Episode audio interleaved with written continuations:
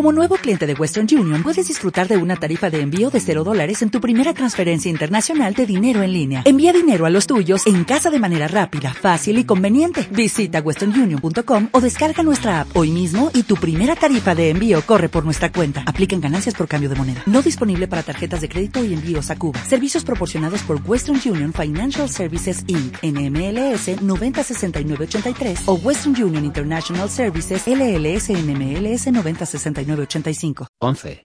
La infidelidad. Odilia Rivero fue la segunda esposa de Fito y Polanco y con ella tuvo una hija que llevó el apellido del famoso narcotraficante de Cambados.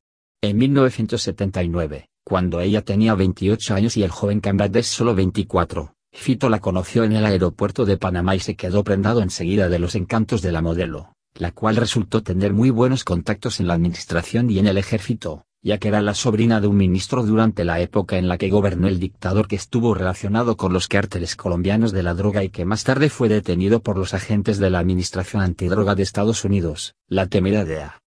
La señorita Rivero vivió con Fito en Galicia cuando el señor Polanco era el presidente del Club Juventud Cambados, equipo que en tan solo tres años se convirtió en el tercero más importante de Galicia. Tras una gira futbolística que organizó el contrabandista en Panamá, Fito convenció a Odilia y regresó con ella a su casa de San Xenxo en la que también residían sus padres. La señorita Rivero se enamoró de Fito y lo acompañó, puesto que estaba convencida de que su amado llegaría a lo más alto en el negocio de la cocaína en España. Odilia era una guapa e inteligente mujer que conocía el mundo del tráfico de drogas y, al igual que Fito, deseaba subir muy rápido a la cima del poder. Mantuvo siempre muy buenas relaciones con los jefes de los cárteles y permitió el contacto del señor Polanco con los principales narcotraficantes colombianos. Los dos hacían muy buena pareja, pero su relación amorosa se transformó con el tiempo en una mera organización empresarial para que la hija de ambos tuviera lo mejor, por lo que Odilia llevó durante muchos años la tarea del blanqueo de capitales de Fito desde Panamá a través de numerosas sociedades. Posteriormente, la señora Rivero estuvo en prisión cuatro años acusada de participar en una operación de tráfico de cocaína en colaboración con sus amigos colombianos. Durante su estancia en Cambados, la señorita Odila se convirtió en la mujer más deseada del pueblo. Acompañaba a Fito a las numerosas celebraciones, partidos de fútbol, viajes cortos y salidas a los diversos casinos que acostumbraba realizar la pareja, pero nunca participó de lleno en los negocios de Fito como a ella la hubiese gustado, por lo que se aburría como una ostra y solía pasar la mayor parte del tiempo fuera de casa cuando Fito se hallaba ausente de viaje. Odilia Rivero siempre se quejó a su compañero de que la dejaba abandonada y que solo la quería para que cuidase a sus padres, tarea a la que, desde un principio, le dejó bien claro no se iba a dedicar. Algunos de los componentes del equipo de fútbol colaboraban con Fito en la organización como trabajadores para los encargos más finos en los que se pretendía pasar desapercibido. Uno de ellos era un joven apuesto que se había ganado la confianza del señor Polanco y lo ayudaba en todos los recados que a diario aparecían en la gestión del clan. El deportista no participó nunca en las descargas y, aunque conocía que Fito traficaba con tabaco, nunca pensó que se encontraba echando una mano al que se convertiría en el mayor narcotraficante gallego de cocaína. Algunas de las tareas que le ordenaba Fito tenían relación con las idas y venidas de Odilia a las tiendas de moda en Vigo y a Coruña las contrataciones previas de las celebraciones en los restaurantes y hoteles, la compra de todos los artilugios necesarios para las buenas prácticas de la estructura organizativa e incluso la conducción del deportivo en los viajes de la pareja. El joven futbolista vivía en un apartamento de un lujoso edificio de reciente construcción en Villa García de Arousa. No tenía novia y todo su tiempo lo dedicaba al fútbol y al presidente de su equipo. Una tarde de julio, Fito lo llamó para que recogiera a Odilia en su casa y la llevase a Santiago de Compostela a una a que la había recomendado una señora. Odilia y el muchacho se encaminaron en uno de los coches de Fito, dejaron el vehículo en el aparcamiento de la Plaza de Galicia y se adentraron en la ciudad antigua recientemente declarada Patrimonio de la Humanidad por la UNESCO. Odilia se compró el vestido de noche más caro de la tienda y regresaron entre risas al estacionamiento con la intención de dejar el modelito bien estirado en los asientos de la parte de atrás e ir a tomar un café antes de abandonar la capital gallega que tanto la fascinaba. Una vez colocaron la compra, Odilia dijo que había cambiado de parecer y que prefería marcharse, por lo que se sentaron en el flamante coche aparcado en un rincón apartado. Cuando el deportista quiso introducir la llave para arrancar, la mano de Odilia se posó en la del muchacho y le rogó que esperase un poco. Quería decirte que eres una persona muy buena conmigo y creo que estoy empezando a sentir algo por ti, dijo Odilia. El muchacho la miró y contempló los ojos más bonitos que jamás había visto. Su mirada descendió despacio y descubrió los labios carnosos de la mujer panameña que respiraba agitada por lo que acababa de decir. Sin que ambos dijeran ni una sola palabra y con el ansia del deseo acumulado, se besaron con pasión mientras se acariciaban la nuca y la espalda. Cuando al fin terminaron su largo beso, Odilia rogó al muchacho que la acompañara y se dirigieron al Hotel Compostela para pedir una habitación. Cuando entraban en la recepción, Faustino bajaba del casco antiguo después de entregar dinero a un empresario que cada cierto tiempo solía invertir en las descargas de tabaco. Se aproximó deprisa a la carrera para saludarlos, pero tuvo que esperar al semáforo.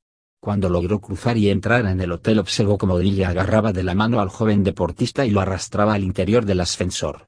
Faustino se giró para que no lo vieran y esperó hasta que el elevador cerrase las puertas.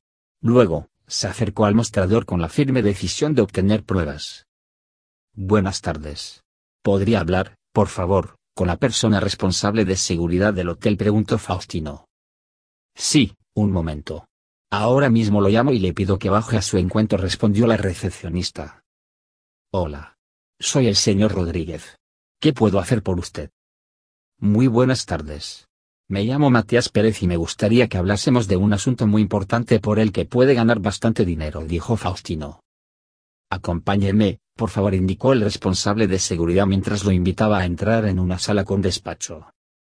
Señor Rodríguez. Soy investigador privado y mi cliente me ha contratado para que le acerque pruebas de la infidelidad de su mujer. Esa señora acaba de subir con un muchacho mucho más joven que ella a una habitación.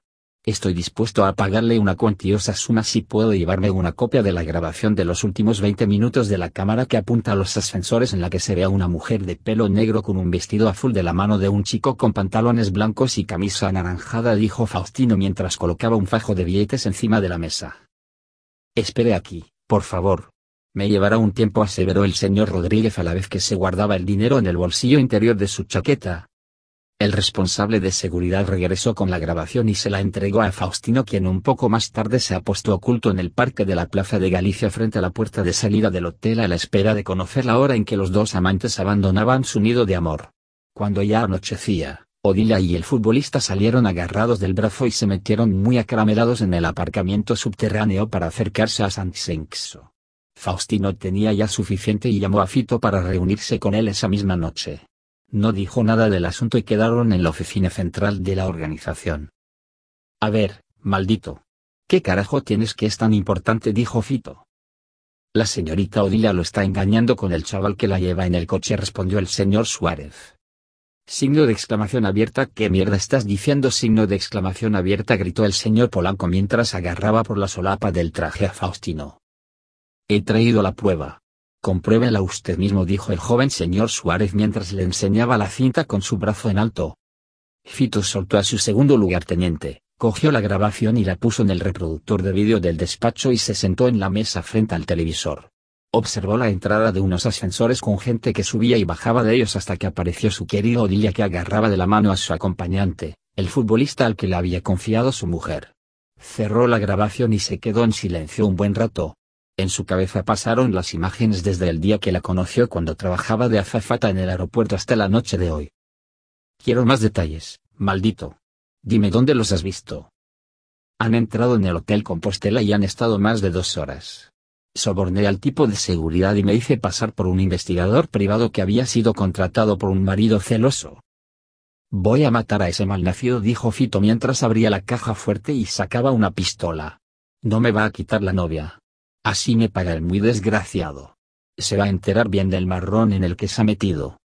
Fito sacó la botella de whisky con dos vasos y los rellenó hasta la mitad. Luego se sentó en el despacho y con la pistola sobre la mesa se mantuvo con la mirada fija en el infinito y los ojos entonados. Faustino, sé sincero. Si estuvieras en mi lugar, lo matarías como a un perro traidor. ¿No es cierto? Dime la verdad. No, señor. Los asesinatos no traen nada bueno al negocio. Signo de interrogación abierta. ¿Y qué debo hacer, maldito? Hablaré con el chico y lo maldeciré. Usted prepare su traspaso a un club de fútbol lo más lejano posible y arréglese de nuevo con su señora. Gracias, Faustino. Encárgate de ese bastardo en mi nombre. El señor Suárez cogió su BMW y se acercó a medianoche al piso del joven deportista. En cuanto se abrió la puerta del domicilio del chaval, Faustino le propinó un puñetazo que lo tumbó en el pasillo. Cerró la puerta blindada tras de sí y le pidió que fueran al salón. Mira, chaval.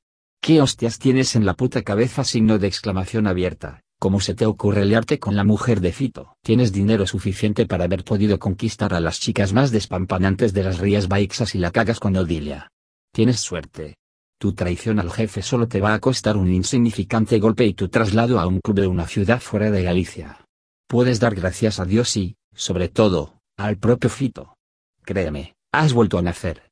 Ahora bien, si te veo de nuevo junto a Odilia te quedas sin piernas. Prepara las maletas ya porque mañana te largas a Madrid hasta que te digamos el equipo en el que seguirás dando patadas al balón. El señor Polanco te manda un mensaje, ojalá te mueras pronto y no quede nada de la mierda en que te has convertido. Al día siguiente, el futbolista salió disparado de Vila García de Arousa en su coche cargado de bultos y nunca más se le vio por Cambados. Un año después, al deportista se le detectó un melanoma maligno en la pierna derecha que fue estirpado a tiempo en un hospital de Andalucía. Tras la quimioterapia, el joven se curó y regresó a los campos de fútbol, en los que se convirtió en una reconocida figura del mundo del balompié. Nunca hizo el menor comentario del trágico incidente que casi le costó la vida durante su juventud, ya que aprendió una sabia lección del que fuera su jefe e ídolo masculino. El respeto al prójimo es uno de los valores primordiales de la convivencia.